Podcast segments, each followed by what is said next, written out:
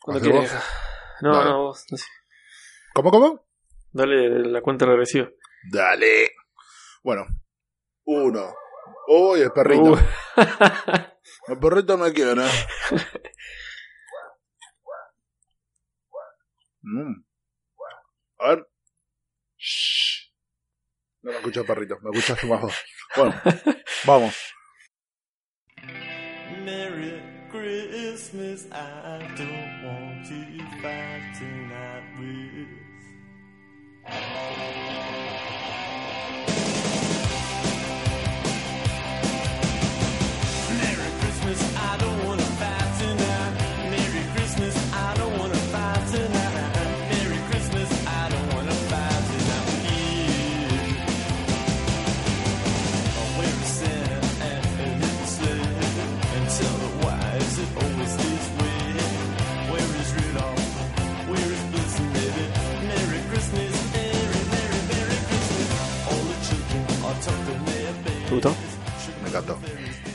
Claro que te gustó, porque estamos en un nuevo episodio de Punto Avi, este hermoso podcast de cine eh, que forma parte de acá del Bronx Cine y Comics, una comunidad muy linda de nada, que es gente que se reúne a eh, nerdear un rato sobre cine, cómics, series y todo ese mundillo hermoso eh, que nada, está cada día más presente, cada día nos da más cosas eh, de las que disfrutar y muchas veces de las que indignarnos, pero bueno, preferimos quedarnos con las partes eh, lindas de todo ese mundo. Eh, mi nombre es Ezequiel Leis, tal vez me conozcan como Exo, o tal vez no me conozcan en absoluto. Eh, hoy estoy acompañado en este punto Avi de eh, el Marian Acuña. ¿Cómo estás, Marian? Eh, ando perfectamente. Eh, la verdad es que creo que estoy en mi mejor momento, dando el 110% a todo y tratando de terminar este año que para más de uno fue un año de mierda. Así que sobrevivamos una semana más, chicos. Estamos grabando esto el, el 20. 20, así que tenemos que tirar 10 días. Vamos, por favor, chicos, no me aflojen. Sí se puede, sí, tratemos de llegar vivos a fin de año. Eh, Charlie no pudo, eh, por eso no está hoy aquí con nosotros. Eh, nada, que, que en paz descanse, enterrado de mucho trabajo, eh, fiestas y organizar reuniones entre familiares y todas esas cosas. Eh, pero puede ser que dentro de poco lo escuchen nuevamente. Eh, de todas maneras, le mandamos un saludo eh, y esperemos que nada, que Posta sobreviva a este año. Eh, nosotros ya casi estamos, él está más complicado, pero bueno, veremos. Eh, somos, como decía antes, el Bronx eh, Cine Comics. Si buscan esas hermosas palabras en Google, en Facebook, en Twitter o en algún lado, eh, seguramente algún resultado les va a salir. Principalmente van a encontrar nuestra cuenta de Twitter y nuestra fanpage eh, en Facebook. Así que si pueden estar por ahí, sumarse, darle like y eh, comentar los programas, las noticias que, que- compartamos, es, genial. La verdad que últimamente se están generando como que empezamos a mandar por ahí a veces eh, noticias, eh, aparte de los trailers siempre o noticias así normales, tratamos de generar un toque de polémica o debate más que nada. Y la verdad que la gente se copa bastante, tira opiniones, se generan eh, intercambios copados ahí, así que está bueno si tienen ganas de pasar y aportar lo suyo. Eh, este programa eh, está subido a iVoox y también está levantado de iTunes, así que no sé qué plataforma les parece más cómoda, pero también si tienen algún programa de esos, alguna aplicación de esas que levante podcast de RCS y todo eso, también van a poder escucharlo en donde más tengas ganas, así que win-win por todos lados.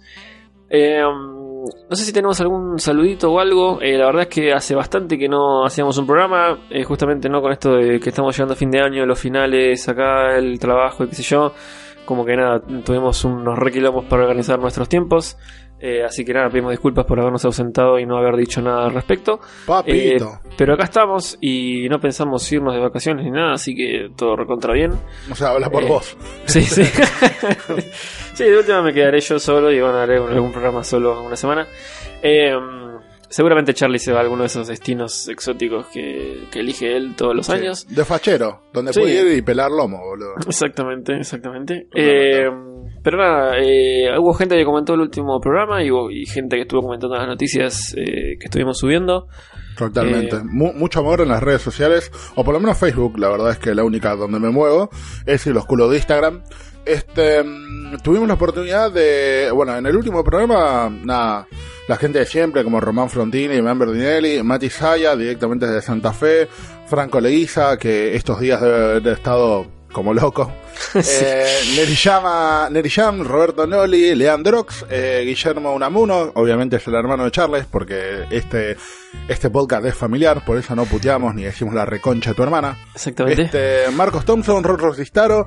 Eh, pasó algo muy lindo hace un par de días. eh, unos, un, un podcast hermano, pero que está fuera de la red, Demasiado Cine, organizó algo llamado Lunfa Block Party, que fue como un season finale que están teniendo ahora.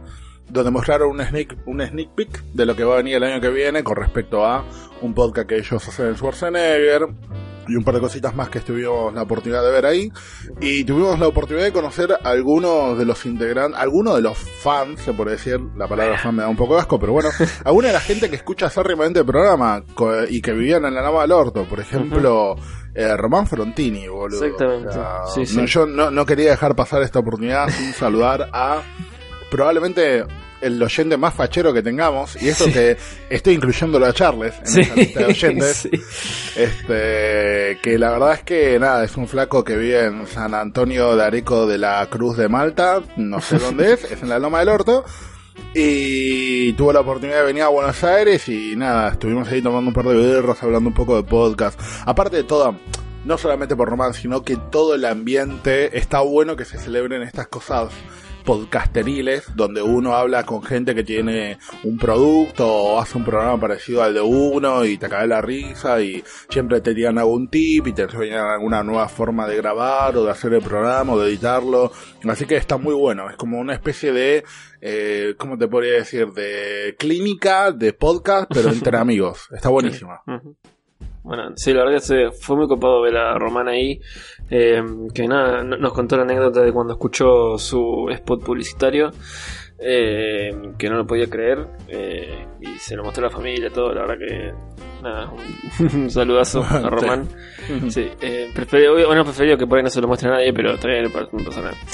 Eh, así que no, no, a, Román, gracias y a toda la gente que siempre pasa y que comenta en, en nuestras redes. La verdad que nada, muy, muy buena onda, muchas gracias, nos ayuda Bocha. Así que espero que sigan haciéndolo eh, durante todo el verano, que como ya dije, vamos a seguir a full, eh, o por lo menos yo. Eh, antes de pasar al tema del día de la fecha, que ya suenan las campanitas y esas cosas. eh, vamos a contar una noticia que esto que pasó la semana pasada, eh, mientras nosotros no estábamos grabando, eh, que es eh, lisa y llanamente que Disney compró Fox. Eh, no, como somos un programa de cine y etcétera, y siempre hablamos de películas de superhéroes y todo eso, la verdad que no podíamos eh, pasar por alto esto. Eh, y estamos acá para decir que se fue toda la chota, eh, básicamente. Es un tema que a mucha gente le pareció wow, como que todos nos agarramos como...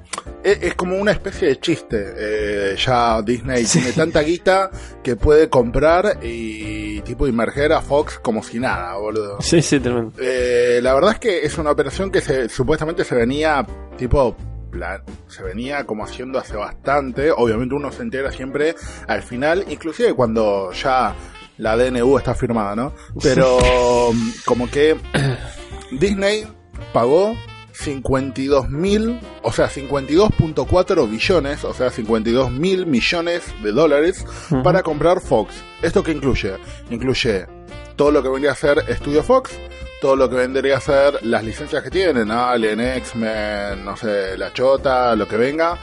Este, y por ejemplo también lo que es todo FX, lo que es National Geographic, eh, y creo que es parte de ESPN también, y una parte de ABC, o sea, la típica, el Fox era tan grande que estaba como diverso en un montón de lugares, Claro, sí. y, y nada, cuando alguien lo compra, en realidad fue como una fue como una especie, no fue una compra dicha y hecha, fue como una especie de fusión, pero, o sea, tiene tanto de fusión como cuando uno no tiene un mango, te invitan tus amigos a comer y te llevan al lugar de donde ellos quieren.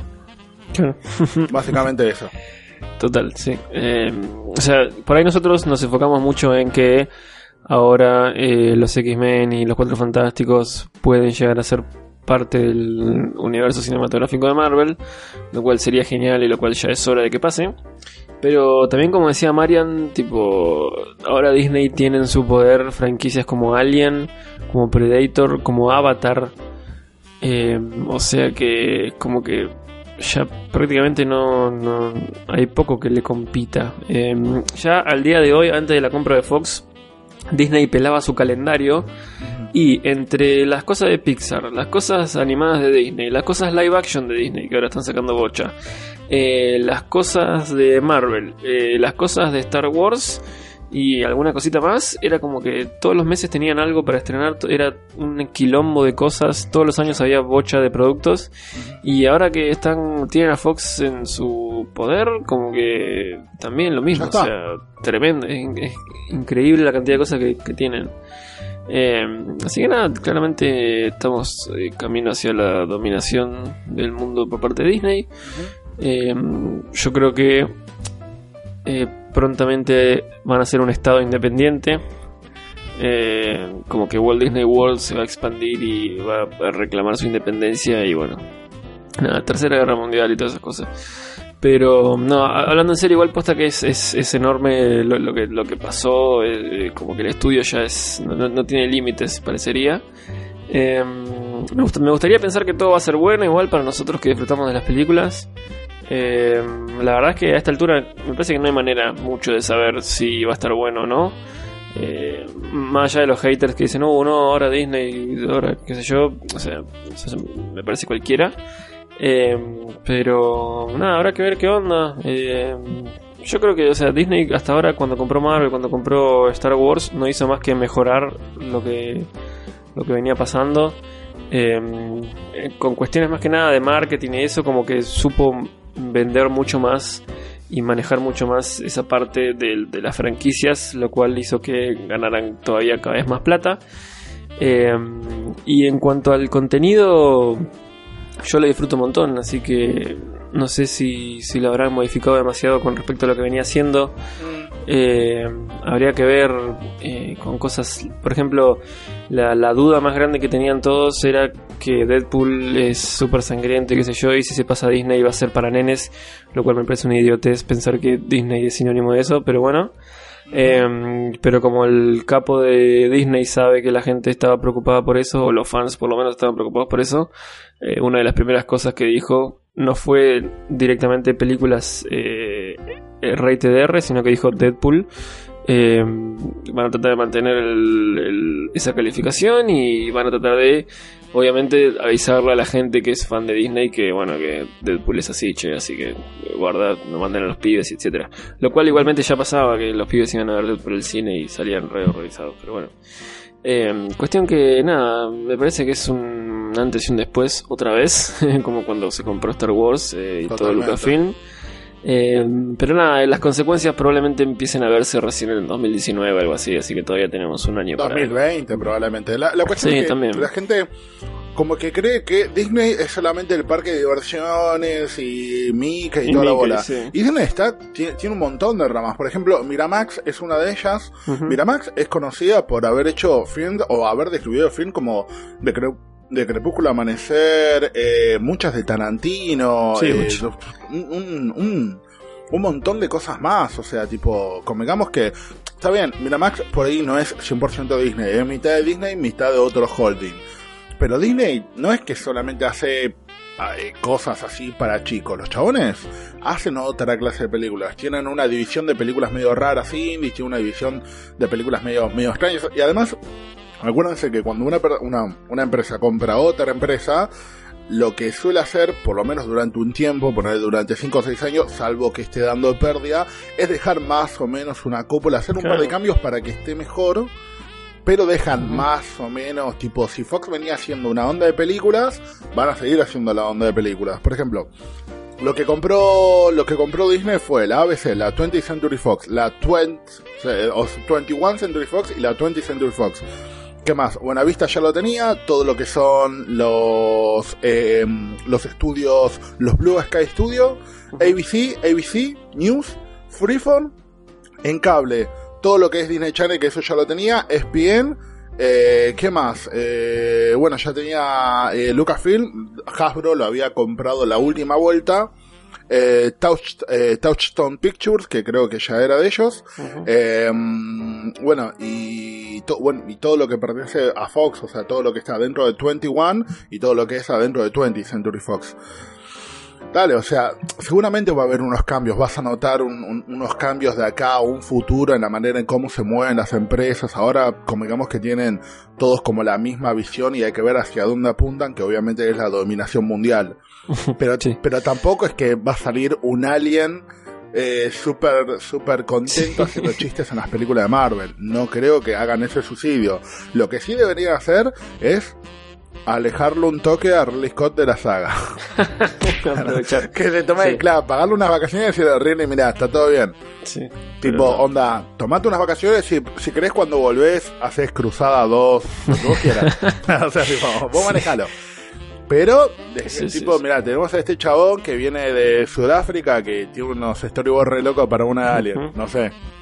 De- o sea, Sí, por favor. me parece que eso es lo que deberían hacer en este momento con respecto a la saga Alien. Eh, porque también es Alien, Emperador. Fox, la verdad es que tiene 3 millones de licencias. El otro día me estaba fijando cuáles eran las más conocidas. Y tiene cosas, boludo, que decís. Ahora, en este momento, creo que lo único que quedó es, de un lado Disney, que tiene la mitad de la torta, del otro lado Warner, que debe tener el 40% del otro lado de la torta y un Sí. 10% que quedó así de independientes o Universal y cosas así, boludo. Sí, jodido eso. Para, para alguien independiente es como es como que ya, ya no hay películas de presupuesto mediano. Es como que o es una mega producción o es una super indie, re- nada que ver. Pero mm, también otra cosa que pasaba es que ahora eh, Disney tenía el 30% de Hulu y Fox tenía otro 30%. O sea que ahora tiene el 60% Disney. Y no sé cómo eso va a afectar todo lo que están haciendo para hacer su propio sistema de streaming. eh, que Warner también está trabajando en eso. está- ca- cada uno está haciendo su propio Netflix, digamos. Y no sé ahora que tiene la mayoría de Hulu qué va a pasar con eso. Le van a cambiar Eh, el nombre, le van a poner un logo encima y a la mierda. No tiene sentido hacerlo posiblemente. todo de nuevo. Posiblemente. Eh, pero bueno, veremos. Nada, eh, la cuestión es que Disney no es el, el Electronic Arts de las películas, sino que cuando compra un estudio o algo, eh, como decía Marian, trata de dejar que siga laburando la misma gente y eh, que sigan las mismas cosas, pero nada, pone más plata, hay más producción y el marketing es muchísimo más grande. Totalmente. Eh, si pueden, eh, vayan al programa ese que hicimos con Charlie una vez de Pixar, que hablamos de toda la historia de Pixar. En un momento, eh, Pixar fue comprado por Disney. Y no solo Disney no se metió en lo que hacía Pixar, sino que gente de Pixar sí se metió en los estudios de animados de Disney y cambió todo y como que fue al revés. O sea, Pixar siguió siendo Pixar y los Walt Disney Animation Studios terminaron siendo mucho mejores porque había gente de Pixar que se había pasado. Entonces como que nada, eh, son cosas que nada que ver con lo que la gente se queja. Pero bueno, en cuestión que es un lindo regalo de Navidad para todos los fans de Disney que hayan eh, disfrutado del universo cinematográfico de Marvel hasta ahora y que quieran tener a otros personajes. Eh, no tengo idea cómo va a ser cuando anuncien eh, una X-Men bajo Disney o que un crossover entre Capitán América y Wolverine. Sí, yo eh, me va a hacer a todo culo en una Comic Con con Sí. Mickey bailando break dance porque Di- Disney no sabe guardar un secreto, entonces los chavales como que tipo y ahora con ustedes Andrew Garfield, pero también va a estar eh, no sé, Roy Boyena haciendo del Spider-Man negro del universo loco Sí. y lo trajimos de todo de nuevo a Tobey Maguire que dijo que nunca lo iba a hacer, pero como le tiramos 80 millones, el chabón dijo que no, no podía decir que no. Va a ser algo como re poco sutil, así como toda la Comic Con y toda la gente gritando así, como diciendo, se vio una X-Men con, no sé, boludo, eh, el pelado Cordera haciendo el profesor Javier, eh, sí, vo- volvió Hugh Jackman que nada, Sí, que le está, sí, que le- lo sacó del hospital donde está internado Disney, Eh, o sea, lamentablemente tienen mucha guita y literalmente pueden hacer muchas cosas buenas y pueden hacer muchas cosas malas, boludo. La verdad es que puede pasar cualquier cosa. Eh, pero bueno, eh, más allá de todo esto, eh, si tienen ganas de. Seguramente cuando subimos la noticia, ustedes ya comentaron un montón de cosas sobre esta compra, pero si tienen ganas de dejar comentarios en el posteo del programa, también pueden hacerlo. Sin embargo, el programa del día de la fecha no es para hablar de compras de estudios a otros. sino que siendo hoy 20 de diciembre, seguramente este programa salga el mismísimo 25. Eh, Oh. Para celebrar eh, las navidades eh, en familia, comiendo como unos hijos de puta y eh, obviamente eh, clavando la tele todo el día. Eh, ¿Comida favorita de Navidad? eh, comida favorita de Navidad. Eh, nada Puede que ser póster también, ¿eh? No, no, sí, sí, nada que ver, pero mm, hay una trifecta que solía hacer mi abuela, que ahora ya no, no, no nos juntamos en la casa de mi abuela, entonces ya no la hace, pero hacía ensalada rusa, eh, de matambre y eh, huevos rellenos. Y era, era increíble. Y después venía la comida, eso era como que, bueno, tenías los acompañamientos y elegías lo que vos querías. Y después venía la comida que generalmente era, no sé, un vitel toné o algún pelleto o algo así, pero era como que eso podías elegir siempre y, y era, era lo más. Te quedás a dormir, supongo, porque después de ahí, ¿quién te levanta, boludo? Sí, sí, después encima sobraba y cada uno se llevaba siempre a la casa, todo era como muy, muy piola. Ese es el pro tip, chicos, cuando vayan a comer afuera de esta Navidad, lleven su tupper. tupper, sí. Siempre sobra, boludo. Exactamente. ¿Tu comida favorita de Navidad? Y mi comida favorita, lamentablemente, tengo que ser obvio y voy a elegir asado. Primero porque me gusta hacerlo, disfruto hacer el fuego, qué sé yo. Parece que esta Navidad no va a ser mil grados, así que va a estar un poco más agradable. Y segundo, nada, el, el gusto, la carne. Agradezco mil veces vivir en Argentina, que es un lugar donde la carne es cinco veces más cara que en Europa, pero se puede conseguir en todos lados. Este, mm, así que no, el asado toda la vida. El asado y el.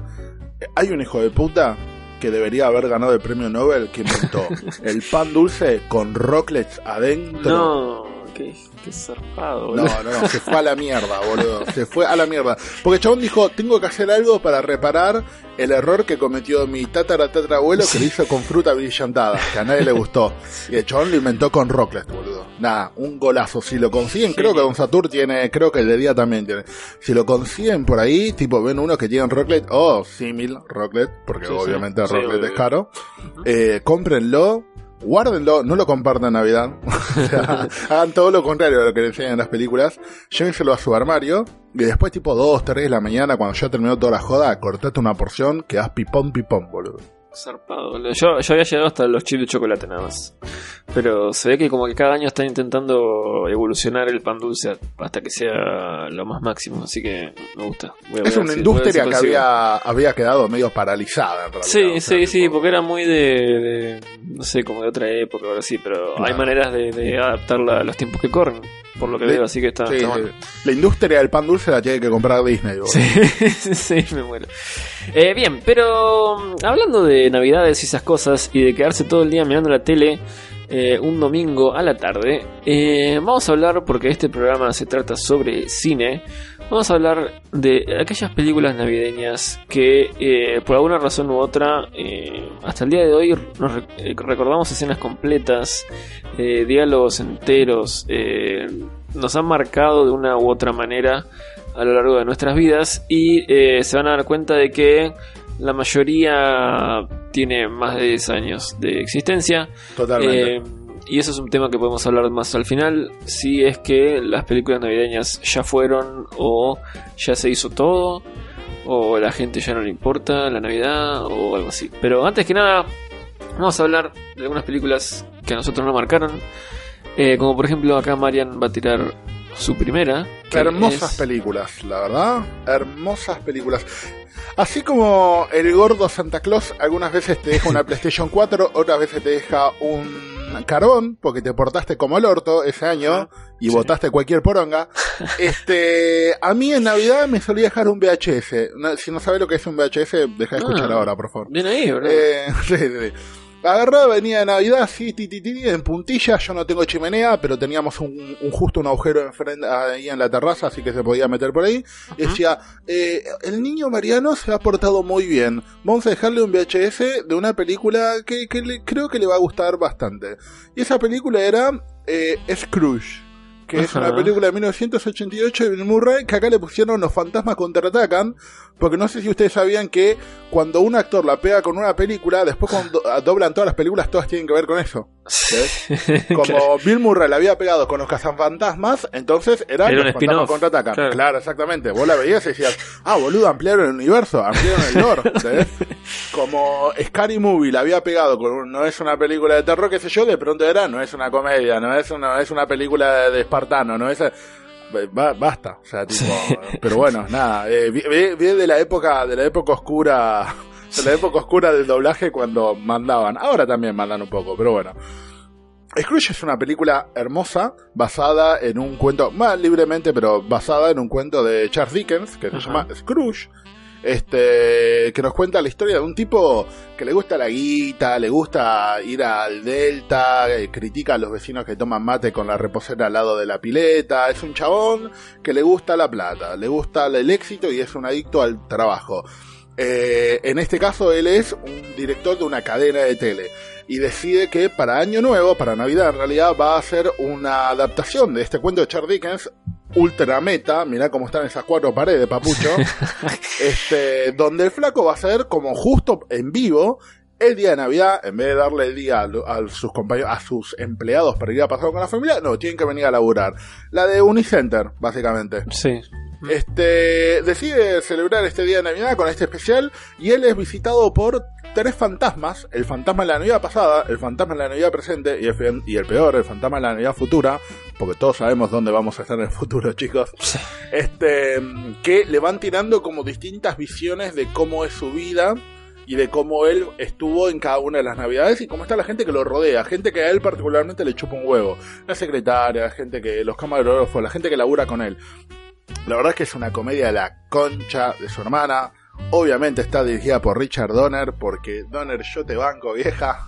Este, Donner tiene, tiene un tema con las navidades. Ahora vamos a Sí. ver un par de películas, pero Richard Donner cuando llega Navidad, o sea, empieza a lograr ocho meses antes en películas para estrenar en Navidad y todas tienen un coso navideño. Así que debe haber tenido navidades muy flasheras Richard Donner, chico. Este, mm, la película es una comedia de la san puta. Si no la viste, te la recomiendo. Un tiempo estaba en Netflix, ahora creo que la levantaron, pero chicos, punto avi se consigue en cualquier lado. Y, es una gran. Es una. O sea, yo te digo que la bajes, pero probablemente en este momento hay un, un pasante en Canal 13 que tiene el VHS en la mano que dice 48 horas para empezar a pasar esta joya. Y lo ves así, le da un besito como diciendo, por favor que este año no me coma la cinta. Eh, ¿No tenés nada más para decir esto?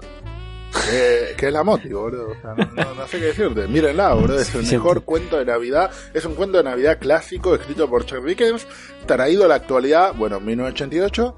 este, actuó de la puta madre con un cast de la concha de su hermana y es una de las mejores películas Sí. de Bill Murray. Bill Murray, boludo, es el Sí. dios del cine. Sí, me acuerdo. eh, creo que la primera vez que la vi fue uno de esos fines de semana, viste que antes eh, te regalaban tipo Movie City, HBO y todo eso por un fin de semana o algo así. Mm. Eh, me acuerdo que me la clavé en ese momento y sí, la verdad que la pasé joya, joya mal.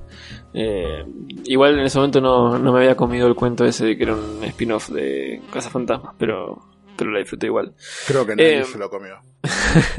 Yo por mi parte, eh, una de las que me volaron la cabeza cuando era pibe, eh, viene de 1996, porque claramente yo nací un poco después que Mariam, Eh, y se trata nada más y nada menos que El Regalo Prometido, que eh, ni siquiera sé el, el nombre en inglés y nunca lo supe. Turbo Man Origins, no. Ponele, podría ser tranquilamente. Eh, hay que ver si es de Fox, porque si es de Fox, capaz que hacen una película y todo. Eh, el regalo prometido básicamente nos cuenta que Arnold Schwarzenegger es padre, porque nada, el chabón obviamente que es padre en la mayoría de sus películas y a veces caga tiros a gente y a veces eh, se pelea en las colas de las tiendas para, para comprar un regalo de Navidad. En este caso es la segunda y eh, es su hijo, que es nada más y nada menos que el chabón que después hizo de Anakin. Eh, va y nada, el pibe quiere comprar, quiere que le compren, quiere que el Papá Noel le traiga un, un regalo increíble, que es el muñeco más impresionante del mundo, que es eh, del superhéroe conocido como Turboman. Eh, que nada, es el mejor héroe del universo, el chabón puede hacer todo, vuela, es refachero, musculoso, todo, tiene gadgets, tiene un montón de cosas, y pelea contra un tipo que tiene como un cerebro re gigante. Que Un robo. Sí, sí, muy, muy, muy de la época de los villanos con cerebros gigantes. Eh, y cuestión es que eh, hace lo imposible para conseguir ese muñeco. Eh, obviamente toda la moraleja es que tienes que hacer feliz a tus hijos. Es lo más importante. Y está buenísimo porque, eh, spoiler alert, eh, al final como que el chabón no, no consigue el, el muñeco, lamentablemente, no puede. Eh, pero lo cierto es que eh, él mismo se convierte en Turboman.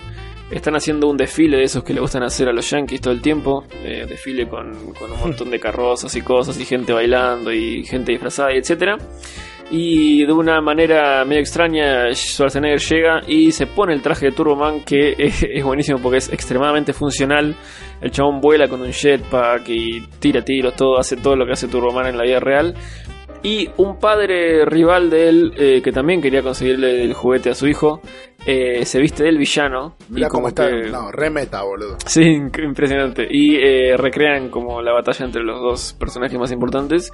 Y al final el pibe, el Schwarzenegger va ahí con el hijo y le dice, no, disculpa, la verdad que no, no, o sea, no te pude conseguir el regalo que querías. Eh, y, el, y el pibe le dice, pero sos boludo, o sea, estás vestido de Turboman, sos Turboman, viejo, ya está, es lo, es lo mejor que me puede pasar en la vida.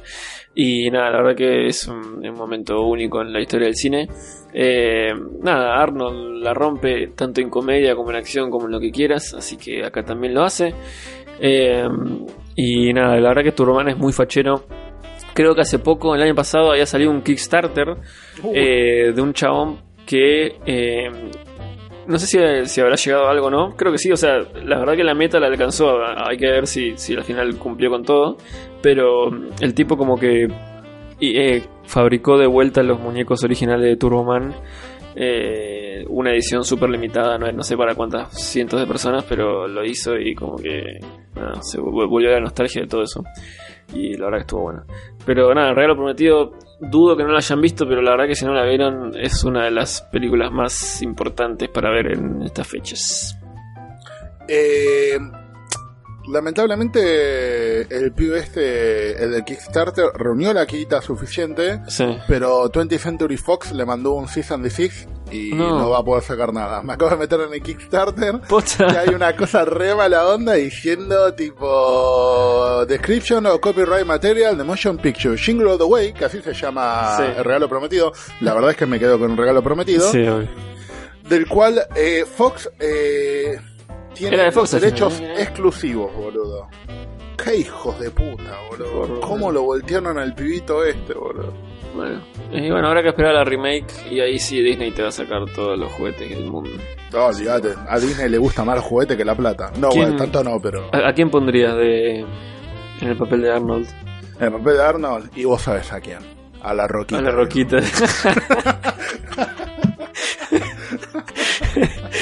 sí, sí, boludo. Sí, sí, No, sí. pará, puede ser la Roquita o puede ser Chris. Eh, no, a ver. mm, Te estaba por decir Chris Pine.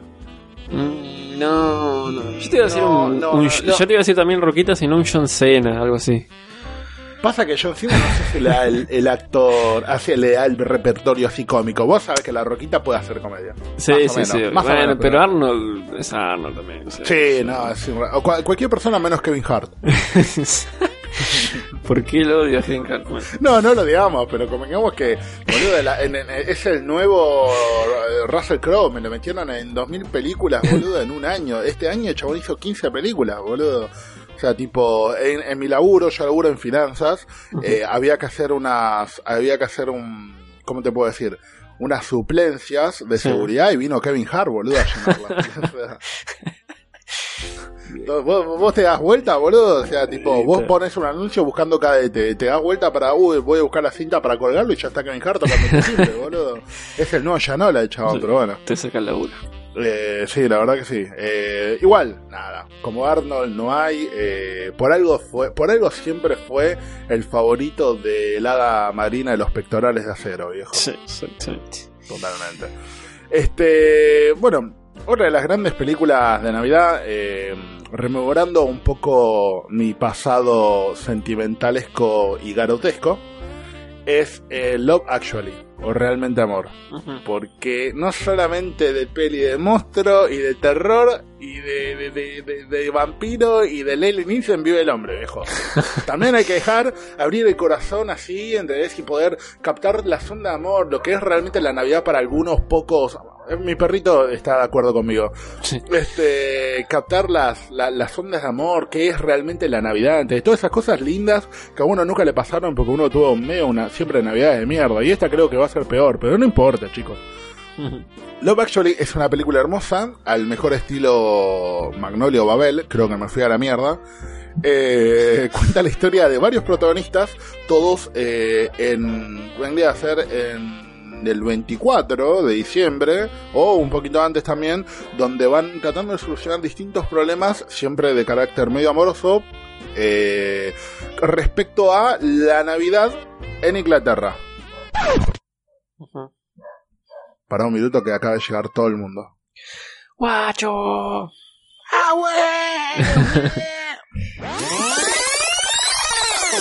Love Actually es una película que te pone en senti te pone así, ¿cómo te puedo decir? Eh, en onda con tus sentimientos, te conectan, ¿entendés? de alguna forma vos lo ves a Hugh Grant y decís, che, qué fachero, lo ves a Lea Nixon pre-taken y decís, che, qué, qué chabón copado. Eh, está, eh, no sé, Mr. Bean, boludo, por ponerte un ejemplo, o sea, la, la fucking posta. Eh, una, una película hermosa en todo sentido. La vas a ver en Canal 13 porque Canal 13 la pasó. Si vos creías que Scrooge la pasaron un montón, si Los Fantasmas de Ataca la pasó un montón, esta hicieron mierda de VHF, boludo. Espero que hayan comprado el DVD y si vos, si no, si vos laburás en Canal 13 y no tenés para pasar el DVD, llamame que yo lo tengo, te lo paso, te hago una copia y vas como piña, boludo. Eh, son esa clase de películas positivas sobre la Navidad, lo cual eh, ahora como que no hay muchas al respecto. Pe- o, o- o películas, eh, no, ¿cómo te puedo decir? Películas donde pasa de todo, todo resulta bien, te deja un buen mensaje, y las películas ahora son como medio ambiguas en ese aspecto. Eh, son, son como medio tipo, la Navidad está buena porque, porque Jesucristo. Mm, Hacémelo, sí, hacémelo un poquito más piola, ¿entendés? O sea, no, no, no me tires la magia así de una, porque por ahí yo soy judío y la verdad es que no me dijiste nada, boludo. Pero bueno, Realmente Amor es otra de las grandes películas de Navidad que la voy a ver cada 24 que pueda a muerte, loco. O sea, tipo, aguanten los ingleses, devuelvan las Malvinas. Sí, aparte es una de las películas románticas más importantes de la historia de la humanidad. Eh, más que nada también por la cantidad de personajes que tiene y la cantidad de gente grosa que hay en esa película. Eh, nada, muy zarpada. Yo no, la verdad que no la vi nunca, eh, porque nunca me, no, no me interesó demasiado. Eh, pero cada vez que veo a toda esa gente en una misma película digo, che, la puta madre, debería ver, debería ver esto. Encima está Rick, que ahora es famoso, antes no era famoso. ¿Viste? Pero bueno. sí. Eh, yo por mi parte tengo otra así medio comedia eh, que la hizo John Favreau, el director de Iron Man eh, y el director de otras cosas que están muy buenas, eh, cuanto más eh, pequeñas son, de hecho. O sea, cuando John se va muy a megaproducciones, como que hace cosas más o menos. La caga. Y salvo por Iron Man, que está muy buena. Pero si no, cuando el chabón hace cosas chiquititas o algo así, le, le va mucho mejor. Que es Elf. Eh, que creo que acá pusieron Elf, el duende o algo así. Sí. Eh, que ahí sí también hay una cosa que a mí no me gusta demasiado, que es Will Ferrell. Eh, Uh, no me agrada mucho, salvo en cosas muy particulares. Eh, y en este caso sí me copa también. Eh, la historia, la verdad, que es eh, buenísima. Eh, la verdad que sí. eh, es un pibito que una Navidad se metió en la bolsa de Papá Noel y Papá Noel ni, se dio cuenta y se lo llevó al Polo Norte. Eh, entonces este pibito fue ahí adoptado por los duendes que trabajan para Papá Noel. Eh, y se dio cuenta cuando ya era grande que no era un duende. eh, por su altura y todo, como que no podía laburar ahí en el Polo Norte y como que no encajaba. Y le terminan diciendo, porque no se da cuenta, que es humano. Y cuando le dicen eso, también le dicen quiénes son sus padres biológicos. Y es ahí que eh, se mandan una super aventura, eh, que es un cago de risa, eh, a encontrar a sus padres eh, y reunirse con ellos. Obviamente que las cosas no son tan fáciles como llegar y decir hola soy yo. Pero bueno, con Will Ferrell y con todo el guion que hay, la verdad es que como que te cagas de risa, pasan cosas flasherísimas mal. Hay escenas que son tremendas, que, hay, gente, hay como un club de fans muy importante de esta película, como que obviamente la, mir- la mira todos los años eh, y recuerdan escenas y las comparten y qué sé yo. Eh, creo que, que, que Posta es un como un clásico de culto, digamos, de Navidad, porque esta es de 2003 y creo que en su momento por ahí mucho mucha bola no se le dio, Eh, principalmente porque por ahí Will Ferrell eh, no era tan tan lo que es ahora. Eh, y principalmente porque John Favreau no era nadie tampoco, entonces era como que medio raro, eh, un director que no conoce a nadie, qué sé yo. Pero a esta altura como que ya se convirtió en una película de culto y, nada, la verdad que es, lo más y es una de las... está bueno porque es como súper diferente a cualquier otra película de Navidad y la verdad que está, está genial. ¿Es Moti? Es Moti, sí, para mí sí, lo, lo rompe. La verdad es que Muy para bien. mí también es Moti. Es una película hermosa. En un momento aparece un pingüino dibujado. Creo que está hecho con plastilina. Y como ustedes saben, yo soy una puta del stop motion. Cualquier cosa que tenga stop motion la voy a bancar, viejo. Así que la verdad es que sí, es muy linda película. La, la parte donde él, hay una parte donde él labura en un centro comercial, obviamente porque está vestido de elfo. Y labura con un falso Papá Noel. La posta, boludo. Sí, Me he cagado tanto de la risa. Sí, muy bueno. es muy loco que el chabón ese, eh, o sea, tipo John Favreau saltó a hacer películas así a Iron Man. Sí, ¿Cómo, debe, tranqui. cómo debe haber sido la elección? Como diciendo, este chabón, eh, sí, mira, le vamos a dar el, el principio del universo cinemático a Marvel. Dale, Sí. perfecto, ¿qué hizo? Y la de Will Ferrell hace de duende. Bueno, Bueno, dale. ya fue. De última, si sale mal, no empezamos y listo, todo bien. claro, exactamente. Sí, si sale mal agarramos otro. Sí, claro, arrancamos de vuelta en otro momento. Ya, mierda. Qué bárbaro, boludo. Este. mm, así como tenemos la comedia, así como tenemos los fantasmas, así como tenemos la comedia romántica también, tenemos la acción, viejo. Tenemos Sí, las papá. películas que le gustan a los tipos que tienen pelo en el pecho, los huevos peludos y. Nada, exactamente, y esas cosas, boludo, ¿entendés? O sea, tipo, gente que no usa la ñ en el teclado, sino que usa la N y la letra que tenga que usar, loco. Estamos hablando de Die Hard, una de las mejores películas de acción, una de las mejores películas de Navidad, una de las mejores películas que suceden en un edificio, una de las mejores películas de Bruce Willis. De, ¿Qué más? Una de las mejores películas jamás hechas, viejo. O sea, tipo, porque Die Hard es casi perfecta.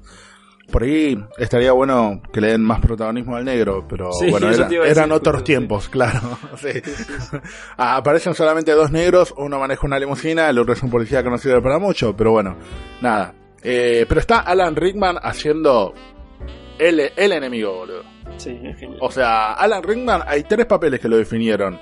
Obviamente, eh, el de Robin Hood, porque era uno que el chabón no quería hacer y lo hizo como el orto, y a la gente lo hizo tan mal que le encantó, como el chabón creía que para él está actuando como el orto y a la gente le, le voló, le voló la cabeza. El alemanote malo de Die Hard, y bueno, y el otro de, creo que es El Señor de los Anillos, Harry Potter, no sé, no miro. Eh, ahora que perdimos la mitad de la audiencia, les cuento que, Sí. les cuento que eh, Duro de Matar o Die Hard, eh, Morir Duro, eh, como tantos eh, músicos que murieron duro, se trata de las aventuras, sí, las aventuras de John McClane, un policía que es de Nueva York, que termina en una fiesta en el Nakatomi Plaza, un edificio de la concha de su hermana, mejor que, no sé, que los que tenemos acá, ponerle la torre los ingleses, pero mucho mejor. ¿Te imaginas una fiesta de proce que termina así? No, no, no, no, yo me muero, boludo. Yo me muero, boludo. O sea, tipo, lo peor es que yo voy a ser el malo, yo voy a ser la- el chabón cagando a tiros para romper la bóveda, boludo. Pero bueno, no importa. Eh, la cuestión es que una, un- una fiesta de la concha de su hermana en una cu- 40 pisos a todo culo ahí en el medio de Los Ángeles. Obviamente Joe McClane le gusta Nueva York, Los Ángeles le parece una cagada. Porque el chabón es así, la típica, la típica bronca que hay entre costa este y costa oeste, Claro. una cosa así, divertido porque tiene varios, varios diálogos barriando a Los Ángeles. Y de pronto un grupo de terroristas ladrones barra algo eh, invaden el lugar, toman toda la gente como rehén y el único que queda es el capo de Bruce Willis, de John McClane, viejo, el mejor nombre para un hombre. John McClane, o sea, es literalmente, debería haber una especie de caballo, una raza de caballo que se llame John McClane, boludo. Eh, y que sean broncos, negros y que nos puedan ser indomables, boludo. Decide luchar, decide luchar contra esta manga de hijos de puta que tienen a agarrar a la gente usando tácticas de las más efectivas como dispararle a un tipo después de estilo de Papá Noel. ¿Por qué no? Una película que va al mango, que tiene acción, que tiene buena música, que tiene esa que los 80 full, boludo, es la película o sea, tipo, si vos sos un pibe que acaba de nacer, viste Stranger Things y vos acá rato decís, sí, está re bueno porque es re 80, mirate a dejar, boludo. Te va, te va, te va a re gustar la re onda 80 que tenía. ¿Sabes qué? Vos no sabés lo que es la hiperinflación, boludo. No existían los juegos.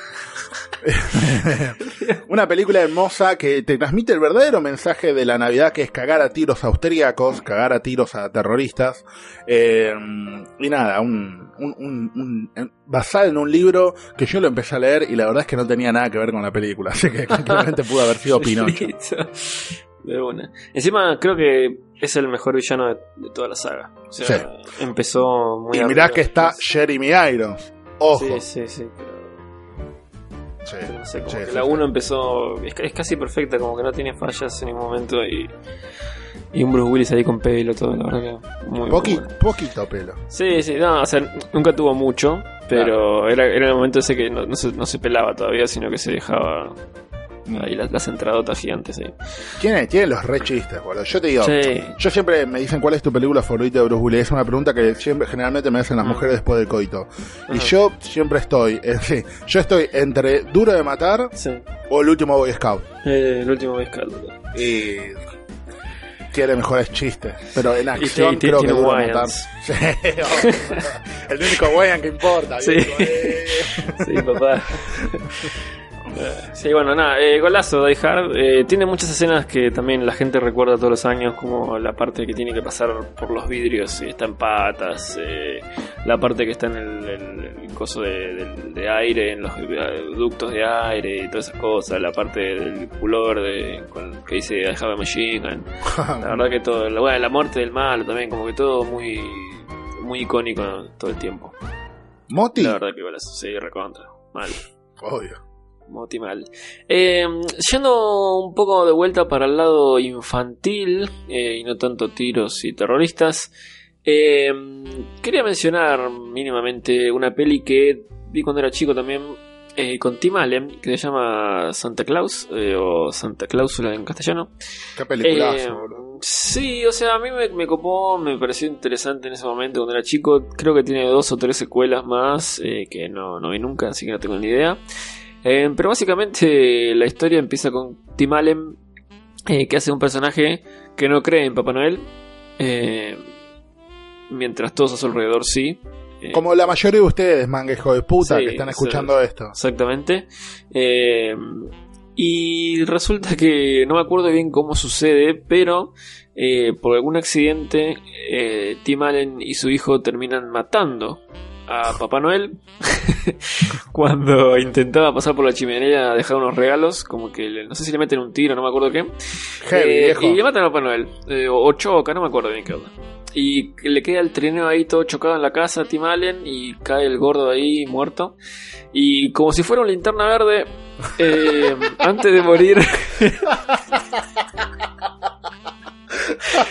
antes de morir... Eh, Go and fun.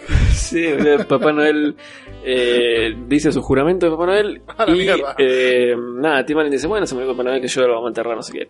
A los pocos días eh, a Tim Allen le empieza a crecer la barba, eh, se, le- se empieza a poner todo canoso eh, y le empieza a crecer la buzarda así de la nada. Está bien que eran la época de la fiesta, sé que el chabón había comido un montón, pero eh, esto era un poco exagerado. Cuestión que se empieza a afeitar, todo, qué sé yo, pero la barba le crece de vuelta y todo. Entonces se da cuenta el tipo que se convirtió, eh, se está convirtiendo en el mismísimo Papá Noel. Eh, porque se ve que nada, la leyenda quiere continuar y en- Papá Noel encontró a su sucesor ahí, ni bien se murió.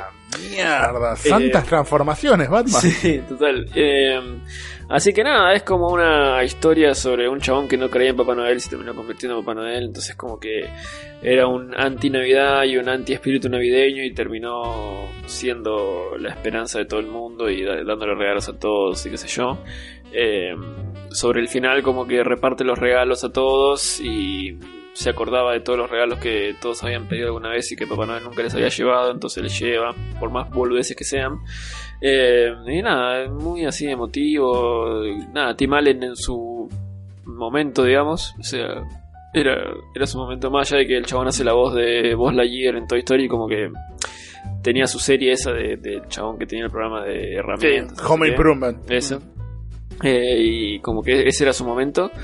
Y tiró esta película y la verdad que a mí cuando era chico me encantó. No sé si la veo ahora, capaz que es una boludez, pero por lo menos la historia estaba buena porque puesta que el chabón mataba a Papá Noel y se convertía en Papá Noel, era como loco.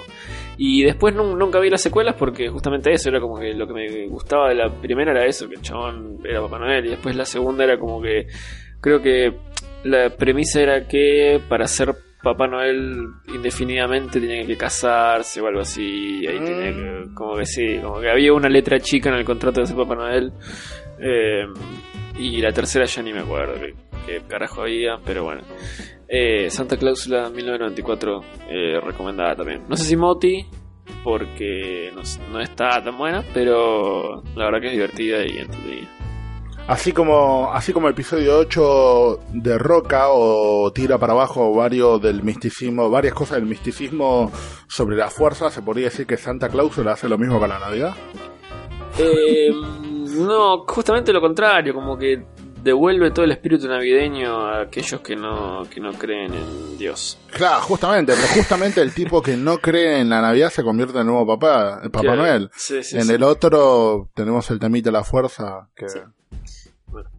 Bien, ¿qué más? Seguimos con una avalancha de películas realmente copa, más linda que nunca, boludo. Eh, una, nosotros como mm, estamos dudando en poner esta película, primero porque es nueva, o relativamente nueva, estamos hablando de películas que tienen 20 años, Sí. Y segundo porque tenemos opiniones medio encontradas. Por ejemplo, yo la vi en el cable y me había parecido buena, normal, regulona, eh, pero a vos creo que directamente te había parecido una cagada. Eh, no, una cagada, pero este... qué sé yo, es más de lo mismo el ser Rogen. O sea, Le faltó, le faltó identidad, no sabes si es una película navideña o una película de fumones. Decite, vieja. Porque se puede hacer las dos cosas, pero tenés que saber hacerlo. Estamos hablando de The Night Before, la noche anterior, eh, una película con Joseph Gordon-Levitt, Seth Rogen y Anthony Mackie, que es el chabón que después hizo la excelente Creed y sí. la no, tan buena. no, te estás confundiendo, boludo.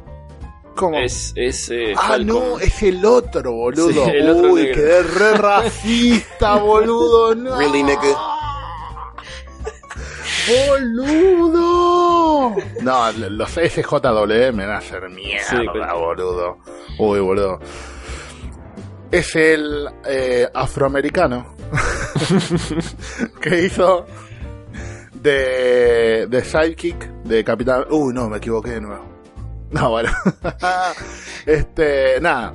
Una película que está buena, o sea, está tiene como una. Sí. está como bien hecha. Son tres amigos que se prometieron pasar todas las navidades juntas, usando unos buzos medio de mierda y haciendo cosas en Nueva York. Sí. No, hay una mejor, va, no sé, por ahí a vos se te ocurre una mejor sinopsis. A mí me pareció eso la película. Eh, no, sí, y que mm, tipo Seth Rogen está creo que casado y esperando una nena o algo así. Así es. Y el negro no me acuerdo que- en qué andaba. Está eh, tomando papa para entrar a ser Sí, deportista. claro, quería ser deportista, qué sé yo. Y como que Joseph Gordon Levitt no tiene familia, nada, y como que se encula porque los amigos ahora tienen familia y tienen con quién pasar la fiesta. Entonces, como que es medio cualquiera la, la premisa. Eh, el chabón como que no quiere crecer nunca, digamos. Quiere siempre, todas las navidades, drogarse, resarpado con los amigos y no, no entiende que hay cosas que no duran para siempre. Pero bueno, eh, y nada, o sea, yo, lo que te había dicho que no me, no, o sea, me pareció medio más o menos, es porque mm, se anticipaba cuando iba a salir la película que estaba Miley Cyrus en la peli. Y aparece, pero aparece un ratito y es medio cualquiera. Entonces, como que yo la estaba viendo más que nada por eso. Encima, el tráiler, los trailers estaban todos eh, musicalizados con Wrecking Ball. Ah, y, era, y era como, ah, listo, entonces Miley recontra está, pero aparece un rato y no. Entonces, como que eso me decepcionó un toque. Pero era, era eso, ¿no? No Después, la, no después la- película creo que es más, nada, ser Rogen haciendo una de, de fumones. Una de rojas, sí, boludo, sí. Con, con un pullover Eh. de, de judío, qué sé yo, pero... La, la piba, la, la piba protagonista, más o menos, la, la contraparte femenina sería de la película es Lizzie Kaplan, que a mí me parece hermosa. Sí, boludo. Mal, boludo, la verdad. Alden- No, es- eh, o sea, como que pasamos del territorio de las motis a territorio de no sabemos si es moti y territorio de esta directamente no es moti. Así que necesito que me tires una moti, boludo. Una moti. eh, y si querés, vamos a esos bichitos que después de las 12 no tenés que darle de comer. Uy, se Oh. pudre todo, boludo. Eh, no sé cuántas películas más o menos nos quedan. Yo diría que vayamos haciendo las últimas. Eh, pero si uno se pone a revisar las listas de mejores películas de Navidad o las películas de Navidad que pasan en los canales de televisión cuando es Navidad, eh, está ahí bien rankeando muy arriba otra de 1984 que se llama Gremlins. Qué boludo. ¿Qué películas eh, ¿Sabes que yo creo que nunca vi la 2? Pero No, la ¿en vi, serio? la vi por partes, pero no, no la vi entera. Eh, Gremlins, básicamente hay unos bichitos muy bonitos, eh, que son muy bonitos, la verdad que yo quiero uno de esos. Eh, que nada, la gente dice, uh, mira qué bueno, aparecieron unos bichitos acá, recopados, qué sé yo, y como que se vuelven todos locos con los pibitos estos, eh, con los furbis locos. Eh, pasa que, como todo en la vida, tiene efectos secundarios estos bichitos, eh, tienen contraindicaciones, tienen cosas que no hay que hacer con estos pibes. Eh, y la verdad que son un montón, la verdad que son recontra estrictos y es muy difícil eh, que no la cagues teniendo uno de estos pibes. Pero cuestión es que básicamente no los mojes y no le des de comer después de las 12. Dos reglas, no es tan difícil, pero el problema pero- es que vos en el momento que la bardeaste, la recontra rebardeaste. Sí, claro. Eh, yo me acuerdo que cuando muestran la escena esa del pibe que dice... eh, no, le di de comer y no eran las 12 todavía y después vuelve a ver el reloj y estaba clavado en las 11. Dije, fuck, qué buen, qué buen giro de la trama, loco, la puta madre. claro.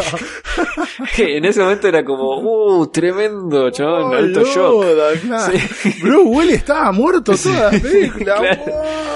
Claro, claro, era como, no, eran las 11, no. Eh, la verdad que nada, es- eso me reflejó en ese momento. Eh, pero nada, esos bichos eh, flashean resarpado. Eh, creo que supuestamente debería ser una película de terror, Gremlins. Eh, a mí me costó mucho asustarme eh, con Gremlins, la verdad. Eh, porque además están re locos los chabones, como que llega un momento que se van a un bar y hacen quilombo y fuman y hay, un- hay uno, vestido de traba, es como que se va todo el choto mal. Eh, y nada, la verdad que es un clásico, no sé si mucha gente lo considera navideño. La verdad es que hoy en día lo que es una película navideña está medio como en duda, es muy ambiguo. Por lo general, si hay algo de Navidad, tipo una escena o hay una parte que transcurre durante Navidad, ya se considera película navideña. Eh, así que bueno, Gremlins eh, recontra. Eh, y nada, esto sí, obviamente recontra Moti. No, olvídate, boludo. Una, una película. Joe Dante, que era un chabón que después hizo un montón de películas de monstruos, que seguramente viste 3452 porque el chabón era un enfermo. Eh, por ejemplo, hizo The Howling, que es una de hombres lobos, no sé si la mejor. Hizo también Small Soldier, Joe Dante. Alta peli, boludo. O sea, Sí, tipo, ahí los. ¿Cómo eran? Los argonautas. Gorgonitas, gorgonitas. Los gorgonitas, boludo. Yo aguante tenía todo, bocha de muñecos. Sí, qué película esa concha. Y jugaba al juego todo. eh, y es una película que sucede durante Navidad, es una película que transmite muy bien el, el, el, el mensaje navideño que, que bien lo dice en la Biblia, que no le des de comer a los bichos después de las 12 porque te van a hacer mierda el pueblo. Exactamente. O sea, eso está sobre piedra. Así que la verdad es que probablemente la vista porque la gente que escucha esto es vieja como yo. Pero en el caso que hace mucho tiempo que no la viste, clavate Gremlins 1 que es increíble. Gremlins 2 mm, la calidad varía. O sea, tiene, tiene una interesante eh, rotura de la cuarta pared donde aparece Hulk Hogan. Está bien, bien. O sea, como que decís, ah, mira, bien, bien de los 80. Este, y es una, son unas grandes películas navideñas. Gremlins 1 y Gremlins 2 hasta cierta medida. Es la equivalencia a Die Hard 1 y Die Hard 2. Mira. Ujú, sí. Exactamente. Eh, y la verdad es que ah, hay como 3 millones de películas sobre Sí, la sí, Navidad, boludo. Y la mayoría de las favoritas son, son, son de Navidad. En algún momento aparece un gordo vestido de rojo rompiendo todo. No sé si a vos se te ocurre alguna más con la cual quieras terminar o damos por finalizar. Porque, boludo, la gente está escuchando esto, tiene ahí a Vitel Tonés, se le está enfriando el asado. sí, se tienen que ir a pegar un baño y vestirse, que es algo que hacemos acá en casa. Estamos todos sucios hasta media hora antes de las 12. Y ahí, Sí. tipo, vamos, nos bañamos, nos vestimos bien, brindamos y 12 y media estamos todos durmiendo, nos sacamos la ropa, es buenísima, boludo. Sí, sí, sí. Eh, antes, cuando era chico, eh, yo nunca eh, encontraba a mi viejo en el momento que se iba a bañar. Entonces, como nos bañábamos siempre antes de salir para la na- Navidad y Año Nuevo, era como que mi viejo hacía el chiste de, bueno, ahora me toca mi segundo baño an- anual. como No, que el chabón Alto tiraba eso. boludo. Sí. Y yo me obvio que me la creía, boludo, porque nunca jamás lo había visto entrarse cuando entraba al baño a, bañarse. Entonces era como, claro, el chabón se baña solamente para, esta, para estas dos cosas. Claro, Muy loco. Este, Eh, ¿a no, no- te- ¿Qué? sí. Decime. ¿Hasta qué edad, hasta qué edad creíste, creías en Papá Noel? Uh, eh, nueve, a los nueve años. Grandecito, el hijo de Ah, puta. bien, sí. Sí, sí, sí, sí. si querés te cuento toda la anécdota y todo y cerramos con eso.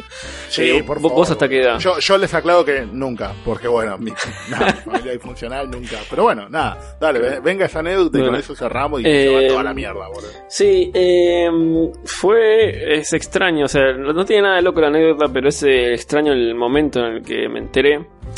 Eh, no me- y tampoco me acuerdo por qué me lo dijeron, pero eh, fue el 11 de septiembre de 2001. O sea, que no fue solamente un día trágico para los Estados Unidos. Sí, para mí también, claro, exactamente. Em, estábamos en el living con mi vieja y mi hermano viendo la tele. Eh, los medios estaban con el- lo de las Torres Gemelas. Eh, y no me acuerdo exactamente, eh, posta, no, no sé cómo salió el tema. pero ahí mi hermano me dijo que no existía Papá Noel. Eh, fue muy jodido, yo no lo podía creer, como que me reía así de nervioso que no entendía. Y como que empecé a preguntar eh, de momentos puntuales en los que, ¿y pero cómo hicieron con est- esta vez? ¿Y cómo hicieron con esta vez? Que, o sea, porque yo siempre, la que siempre tiraban era que, uh, vamos a ver cómo pasa Papá Noel con el trineo y íbamos al patio y alguien ponía los regalos en el árbol y cuando volvíamos estaban. La típica, sí, sí, La sí. típica, sí. Eh, y el tema es que una vez, tipo, me regalaron una bicicleta y otra vez no sé qué cosa. Entonces era como que había momentos en los que era medio complicado hacer eso en realidad. Eh, y nada, Mucha logística. Sí, sí, sí, mal, mal. Era como, bueno, llegó el momento. Y nada, empecé a preguntar esas cosas. Eh, y me, me decían que, por ejemplo, yo tengo el patio, tengo la medianera y del otro lado hay un patio que no es de nadie. Eh, es del edificio al lado, pero no lo usa nadie, sino que es más un techo del edificio. Y mm, ahí tuvieron la bici esa que me regalaron una vez durante un montón de tiempo y tipo yo no sabía, porque obviamente por qué iba a pasar al otro lado a ver qué onda. Eh, y también me contaron los reyes. Me acuerdo una vez de los reyes que habíamos dejado el pastito y el agüita, qué sé yo. Eh, y claro, yo me desperté el otro día y no estaba el pastito y en el agüita había pelos marrones como si fueran de camello y dije, ah, listo, o sea, pasaron posta. Y, Claro, magia, eh, boludo. eh, eh, sí, en realidad era pelo que se había cortado a mi hermana y, y nada, sacaron el pasto obvio y lo sacaron a la mierda. O sea Eh, que tu hermano es un camello. sí. Eh, así que nada, era como que ese momento fue. Yo estaba muy confundido, ¿viste? Entre las Torres Gemelas y lo de Papá Noel era como. Era, Compli- sí, complicado. una época dura para todos. Sí, sí, sí, la verdad que la, la- la pasé muy mal. Eh, pero, pero nada, fue, fue eso y. Y ahora no creo más y como que, no sé, medio jodido, ahora que tengo sobrinos y todo, como que estoy del otro lado, viste, manteniendo el secreto y es, es, es raro, es complicado. Eh, pero nada, eh, somos todos felices ahora, eh, nos regalamos cosas entre nosotros y nos podemos decir gracias a nosotros y no a un gordo que no existe, así que eso está bastante bueno. Eso está bastante bueno. Pero nada, eh, esto ha sido un especial navideño de Punto Avi, el primero de nuestra historia, seguramente hagamos más en otras navidades. Eh, nada, pasen por Facebook, el Bronx Cine Comics, pasen por Twitter, el Bronx 6C. eh, y cuéntenos eh, cuáles son sus películas navideñas predilectas, qué tipos de rituales cinéfilos o seriéfilos tienen. Eh, la próxima podríamos, eh, si está Charlie, podríamos hacer un especial de series y hacer los capítulos navideños más copados. Ah, estaría bueno eso. Eso está bueno. uno de Doctor House muy bueno. boludo. Claro, exacto. Eh, ahí que, así que si tienen ganas pueden también comentar los capítulos navideños que, que más les copen. Eh, Principalmente queremos que cuenten cuándo fue que se dieron cuenta que Papá Noel no existía. También, exactamente. ¿Cómo fue? ¿Quién se los dijo? serie, ¿Cómo se o sea, enteraron? Queremos saber el momento que se les rompió el corazón. Claro, porque encima, a mí, a mí, por ejemplo, me lo contaron, me dijeron, no, mira, Papá Noel no existe, no sé qué, pero hay gente que tipo, o descubrió que el Papá Noel que le traía regalos era el tío borracho de siempre, o Lucky. uno descubrió las bolsas de regalos ahí medio escondidas, o cosas así que son experiencias mucho más traumáticas, ¿no? Como que más, más jodidas. Eh, pero nada, sí, cuéntenos eso también, cuéntenos sus películas favoritas de Navidad, eh, qué van a comer para Navidad, eh, manden fotos también, si hacen asados, si hacen comidas muy grandes y todo eso, la verdad que queremos ver y queremos disfrutar con ustedes de estas hermosas fiestas. Eh, esperamos que hayan disfrutado mucho de este punto Avi. Eh, vamos a intentar, no vamos a prometerlo porque la verdad que es muy impredecible esta última época del año, pero vamos a intentar hacer un último programa antes de fin de año sobre un balance de todo lo que pasó este 2017. Eh, así que estén atentos a nuestras redes y nos escuchamos la próxima. Hasta luego.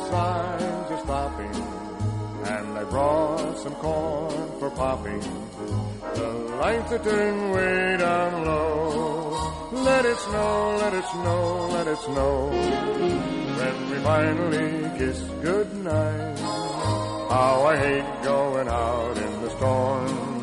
But if you really hold me tight, all the way home I'll be warm. The fire is slowly dying, and my dear, we're still goodbying. But as long as you love me so, let it snow, let it snow, let it snow. When we finally kiss goodnight, how I hate going out in the storm. But if you really hold me tight, all the way home I'll be warm. The fire is slowly dying, and my dear, we're still goodbye. But as long as you love me so, let it snow, let it snow.